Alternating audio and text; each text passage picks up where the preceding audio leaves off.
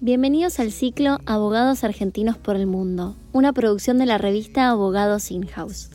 Vamos a conocer historias personales y experiencias profesionales de personas que se animaron a cumplir un sueño. Vamos a conocer sus desafíos, sus temores, esfuerzos y las barreras que debieron sortear para alcanzar dicho sueño.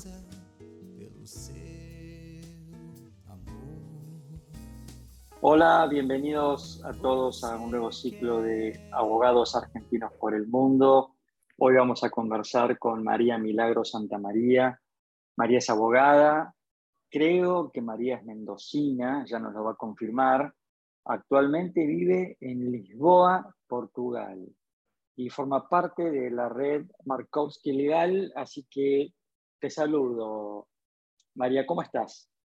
Buenos días, Augusto. Un placer conocerte, también poder estar acá presente y agradeciendo también la invitación, claro. Por suerte todo muy bien. Bueno, me alegro mucho. Eh, estuviste durante tu estadía en Argentina dando clases sobre legal tech, blockchain y, tokens, ¿no? Eh, ¿Es esta tu, especialidad? Exactamente, esa es mi especialidad y el trabajo que yo estuve haciendo justamente dentro de la red Markowski fue el año pasado, pero tenía que ver no tanto con mi especialidad, sino también en la negociación de contratos con distintas empresas en Estados Unidos. Mi especialidad hoy en día y lo que estoy haciendo tiene que ver con consultoría legal en proyectos relacionados a blockchain y cripto, básicamente. Ah, bien. Trabajaste en Mendoza para el estudio Santa María este, y ahí de pronto, de golpe, no sé, Ezeiza, Lisboa, ¿es así? Tiene un poco de background, termina siendo una historia un poco graciosa. Eh, mi historia en Lisboa empieza hace unos cinco años, cuando en la Universidad de Lisboa, o en realidad por mi universidad, la Universidad de Mendoza, me gano una beca, que es la beca Interamericana Santander, para estudiar un semestre en Lisboa. Y fue una beca al mejor al mérito académico. Y yo me acuerdo que cuando apliqué todavía en la universidad, yo dije, no hay modo que yo me gane esto. O al menos no me tenía tanta fe. Entonces apliqué y no le dije a nadie. Y lo que terminó pasando fue que dos meses después me llegó un mail diciendo felicitaciones, tenía cinco días para confirmar, yo todavía estaba, era bastante más chica, todavía estaba viviendo con mis padres y dije, me van a matar. Pero terminé viniendo, fue una experiencia hermosa, hice una pasantía de verano en un estudio jurídico en una multinacional que se llama DLA Piper, que están en unos más de 40 países, y fue una experiencia tan linda que me prometí volver. Volví a Argentina, conseguí mi, terminé mi, carrera, el título de abogada, y estuve trabajando eh, desde entonces para el estudio Santa María, em, que hace más de 30 años se dedican, aparte de lo que yo también hacía, tenía que ver con planificación fiscal internacional, muchos fideicomisos y trust fund, private corporate, y fue cuando se volvieron a poner en contacto los chicos de DLA, pero en este caso con la oficina en Buenos Aires.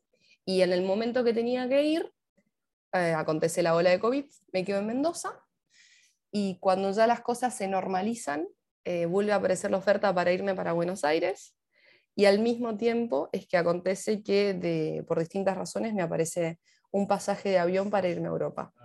Y después de la situación de cómo estaba en Argentina y balancear un par de opciones e ideas, dije, bueno, voy a echar mi suerte en esta nueva aventura y me voy a ir para Europa hablé con los chicos de DLA Piper Buenos Aires y lo que me dijeron fue, mira, eh, nos gustaría mucho que estés en la empresa, en el estudio.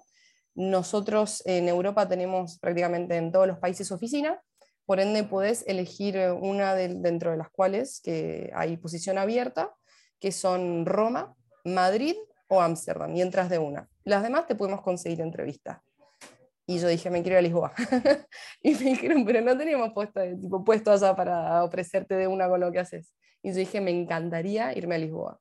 Me dijeron, te ofrecemos entrevista, pero hasta ahí. Y me mandé. Y después eh, pasaron muchas cosas en el medio y no estando ahora con los chicos de DLA Piper, ya estoy trabajando desde acá. Me mandé, dijiste, me encantó. Me, mandé. Ahora, eh, debo confesarte que parte de lo interesante de esta charla contigo es justamente Lisboa, ¿no? No por la belleza en sí misma de lo que es Portugal, lo que es Lisboa, que para aquellos que nos escuchen, súper recomendable, Portugal en general, este, sino lo que me pareció interesantísimo es Lisboa, porque la verdad que no es eh, una ciudad o un destino que está en el radar, ¿no es cierto?, de los abogados corporativos. siempre estamos más acostumbrados a escuchar un, un New York, un Washington, un Londres, este, un, un, París, pero no Lisboa y, y, tampoco este, otras ciudades. Con lo cual, ¿qué tal Lisboa? Yo siento que Lisboa, Portugal, es un poco una perlita escondida que cada vez va resurgiendo más. Hace cinco años cuando fui y me gané la beca, que más allá de no haberlo planeado, me acuerdo de haber pensado, ¿qué voy a hacer en Portugal? ¿Para qué me voy allá? Y después de una semana acá en, Lisboa, después viajando un poco, dije, este lugar, además de ser lindísimo, tiene una magia muy linda, pero también está creciendo mucho desde un punto de vista financiero. La ciudad está explotando, hay inversiones por todos lados, y lo que no es menor, y una de las razones por las cuales por las cuales me quise venir también, es que se está volviendo una de las ciudades cripto en el mundo. Más allá de la inversión inmobiliaria que está inyectándose como loco acá, hay mucha gente dentro del ecosistema cripto, blockchain que se está mudando para acá y muchos proyectos también que se están desarrollando. Y yo trabajando sobre esta temática ya en Argentina, en el estudio en Mendoza, dije, bueno, más allá de mi amor por, por la ciudad que me, me encantó, es un buen lugar para hacer networking con respecto a este tema específico y empezar a desarrollarlo. Y, y no decepcionó, para nada. ¿Y qué es lo que, porque yo, vamos, hasta lo que conozco, sé que eh, Portugal tiene ciertas ventajas impositivas muy interesantes. ¿Qué es lo que está haciendo que hoy Lisboa se esté convirtiendo en una suerte como de hub vinculado con el ecosistema de cripto y blockchain? Desde el punto de vista fiscal, tienen muchas ventajas. Hasta el año que viene, y no sé si hasta el 2014, están contando con las Golden Visa desde la parte de real estate que se puede combinar con lo cripto. Los beneficios fiscales también, porque no se paga, se paga muy poco, o es que no se paga para nada de las criptomonedas o criptoactivos que uno sea tenedor. Y además de eso, tienen ahora activo, y no sé durante cuánto tiempo, un programa o un estatus fiscal que se llama NHR o Non-Habitual Resident, que permite varias exenciones impositivas durante 10 años y dentro del cual yo estoy aplicando y terminando en realidad mi aplicación. Entonces, más allá de, de, ser un país con, con, mar, con montaña y con mucho sol, es que desde el punto de vista fiscal tiene unas partes muy interesantes y desde la perspectiva cripto es bastante friendly el approach que les hacen más allá de ahora que se encuentren en tratativas ciertas normativas en, en Europa de cómo manejarlo. Además, eh, digamos que además de que es un país espectacular, y coincido con vos que es un país que está emergiendo y no estaba ni siquiera en el radar del turismo hace 10 años, y hoy la verdad que están teniendo un flujo de turismo impresionante, es un país barato para vivir. Dentro de todo, sí. Ojo que en la capital, acá en Lisboa, en el centro-centro, los precios van subiendo cada vez más.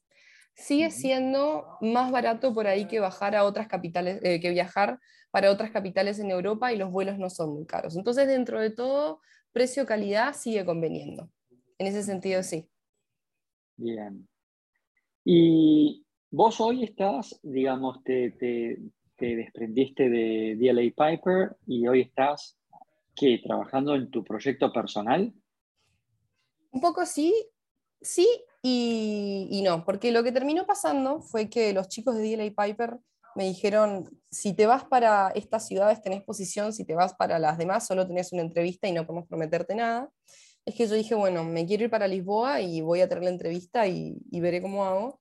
Es que Llego en agosto del año pasado, eh, a mediados de agosto iba a tener la entrevista con los chicos de acá, que yo ya los conocía y tenía una muy buena relación, pero eh, para antes de tener la entrevista me contactaron dos proyectos cripto o que se manejan en el mundo blockchain, por así decirlo, y yo ya conocía desde antes y me dijeron que les interesaba, porque yo conocía a los fundadores, que yo trabajara con ellos y para ellos como departamento de legales. Entonces, de ese modo, yo antes de tener em, la entrevista con los chicos de DLA, ya había conseguido verdaderamente dónde prestar mis servicios y quedarme tranquila económicamente todavía dentro de lo que era mi especialidad y todavía para poder desarrollarla aún más.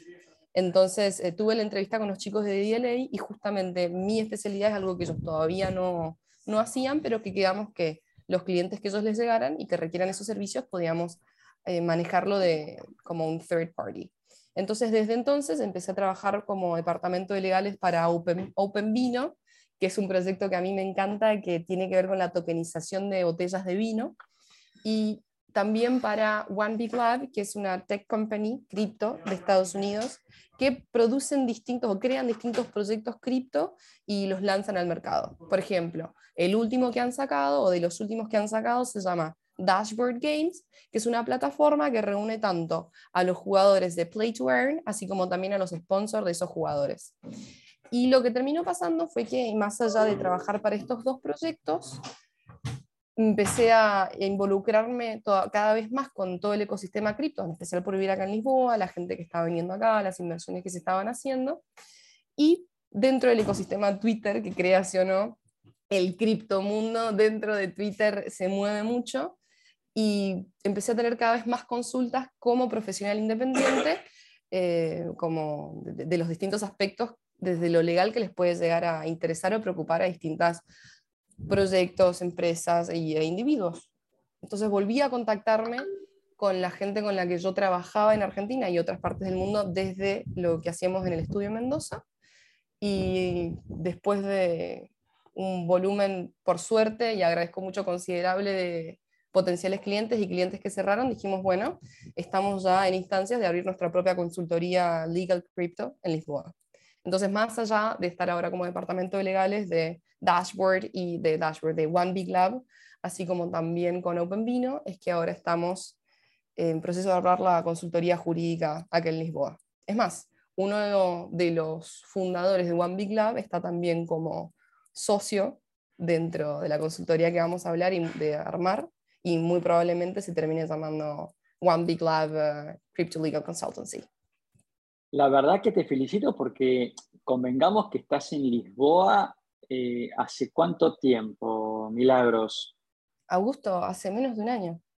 Por eso, con lo cual, menos de un año y mira todo lo que estás consiguiendo, lo cual la verdad que no tengo más que decirte felicitaciones, ¿eh? muy bien. Muchas gracias, la verdad que se siente muy, muy real y me hace acordar mucho a una frase, mi, mi papá, Gilberto, Gilberto León Santa María, también es abogado, es apasionado de, más allá de, la parte de blockchain, que lo hemos aprendido justo, juntos y ha sido algo muy lindo el poder compartir la carrera y ahora también la especialización a la vez, y un poco el comentar que se ha reinventado conmigo al mismo tiempo, es que cuando yo era muy chica, él siempre fue apasionado y le gustó mucho, le gustaba mucho la historia griega y romana y nos comentaba de, una, de un poema que se llamaba La Eneada, escrita por Virgilio, pero no me acuerdo para qué emperador había sido. Y nos recitaba una parte que decía en latín, audentes fortuna iubat. Yo de chiquita no hablaba ni español, menos iba a entender latín, obviamente, pero traducía específicamente en la diosa fortuna favorece a los audaces. Y me acuerdo que cuando tuve que tomar la decisión de quedarme en Argentina, en el estudio en Mendoza, si irme para Buenos Aires o mandarme, como mencioné más, más temprano, y venirme para Europa, eh, fue un poco el motus, el mantra con el que quise venir. Y bueno, por suerte hasta ahora ha ido muy bien y inclusive dentro de unas dos semanas voy a estar exponiendo parte de, de los servicios que prestamos y del research que hemos hecho en la parte de blockchain en la conferencia de Ethereum en París que es la segunda más grande del mundo. Muy bien. Y Milagros, un poco para ir cerrando, este, te escucho y tenés una muy buena pronunciación de inglés. Tell me how's that? Why? In English or in Spanish? Well, no, continuémoslo en, en, Spanish, pero este, podemos hacerlo en inglés anyway. Pero ¿por qué? Okay. Em, más, he tenido clases de inglés desde que soy chiquita en el colegio, pero creo que puede llegar a deberse porque yo hace 10 años, en mi último año de la secundaria, yo tenía 17 años, apliqué para una organización que se llama em, AFS, American Field Service, de intercambios estudiantiles entre países, y me fui para Francia. Y cuando me fui para Francia, no, no, había la tecnología que hay hoy en día. Si yo quería hablar con mis papás, era una vez a la semana Skype y no usaba ni WhatsApp. Y me quedé en un pueblito muy chiquito en Francia con una familia francesa. Hoy en día son mis papás franceses que los quiero como si fuesen mis papás y paso Navidad acá con ellos, por ejemplo. Y este pueblito era tan chiquito que todos hablaban solo francés y no había nadie que hablara español, pero nadie. Entonces mi único break del francés eran los estudiantes que estaban de intercambio de Inglaterra o de Canadá. Y fue mi única manera de terminar de desarrollarlo. Y después fue de seguir en Mendoza, seguir estudiando, mi intercambio acá y ahora el trabajar en un 80% en inglés, siempre. Ah, muy bien. Así que estando en Lisboa, digamos, el 80% de tu tiempo profesional es en inglés. Absolutamente, absolutamente. Pero creo que puede llegar a tener también porque los temas que estamos llevando y desarrollando, la mayoría se manejan en inglés y también muchos son tan nuevos que los research y los proyectos que se están llevando al tener el trade of business mostly en Estados Unidos es que e, es, todo en inglés, porque los otros profesionales que lo saben llevar, en su mayoría lo manejan así. Pero por mí un placer. Con lo cual hoy podemos decir que tenés eh, español nativo, inglés muy bien y también portugués. Portugués y también el francés porque ya necesitaba, hace 10 años me quedó la... Me quedó por suerte, quedó. Hoy manejas cuatro idiomas. Perfecto. Exacto pero soy un poco el cliché argentino que vive en Europa con el pasaporte italiano y no habla italiano y es algo que lo tengo muy pendiente todavía. Bueno, esa era una pregunta que te iba a hacer, ¿no? Tu estatus migratorio, es decir, que vos hoy tienes pasaporte de la comunidad económica. Sí, eso es una tranquilidad muy grande. Eso, y eso, te eso, eso lo consideras como un elemento clave a la hora de, digamos, de mandarme a la aventura, como bien dijiste. Y la verdad que sí, que me, me facilitó absolutamente todo y el resto de mis colegas, conocidos o amigos, de, para dar un ejemplo cercano de la comunidad latina, han tenido más problemas porque han requerido contratos de trabajo de empresas de acá de antemano o consiguiéndolo acá para efectivamente poder venirse tranquilos. Yo vine sabiendo que no tenía ningún tipo de apuro o whatsoever. Con lo cual le has, le has sabido sacar provecho, digamos, este, al pasaporte italiano, lo cual está muy bien. Exactamente, exactamente. Bueno, Milagros, la verdad que ha sido sumamente interesante hablar contigo, me encanta tu experiencia. Te voy a hacer una última pregunta un poco incómoda, pero te la voy a hacer igual porque creo que es clave. ¿Qué edad tenés, Milagros? Yo tengo 27, ahora en septiembre 27 añitos, 27 añitos, sos muy jovencita y la verdad que se te ve con un futuro muy promisorio. Muchas gracias. Este, Milagros, te agradecemos desde, desde acá este, tu tiempo, que nos has abierto un poquito las puertas de tu, de tu, de tu casa, que nos has, nos has contado toda tu experiencia. Así que desde acá te mando un muy, muy fuerte abrazo y el mejor de los éxitos en esta aventura que acaba de comenzar apenas hace unos meses. Te agradezco muchísimo, Augusto, y si puedo aprovecho también para agradecer el resto de mis socios, a Emiliano Velázquez, a Sebastián Heredia Querro y Martín Bertoni, con los que vamos a estar trabajando desde acá, y para el resto del público, por favor, cualquier tipo de consulta sobre Lisboa, sobre lo que hacemos o de lo que necesiten, feliz de, de poder dar una mano y volver a agradecerte, Augusto, por la invitación. Muy bien. Milagros Santa María vive en Lisboa, fue a, Lisboa gracias a una beca al mérito, pero me quedo con esto último que nos compartió Milagros. La diosa fortuna favorece a los audaces. Nos encontramos en un próximo ciclo de abogados argentinos por el mundo. Hasta la próxima.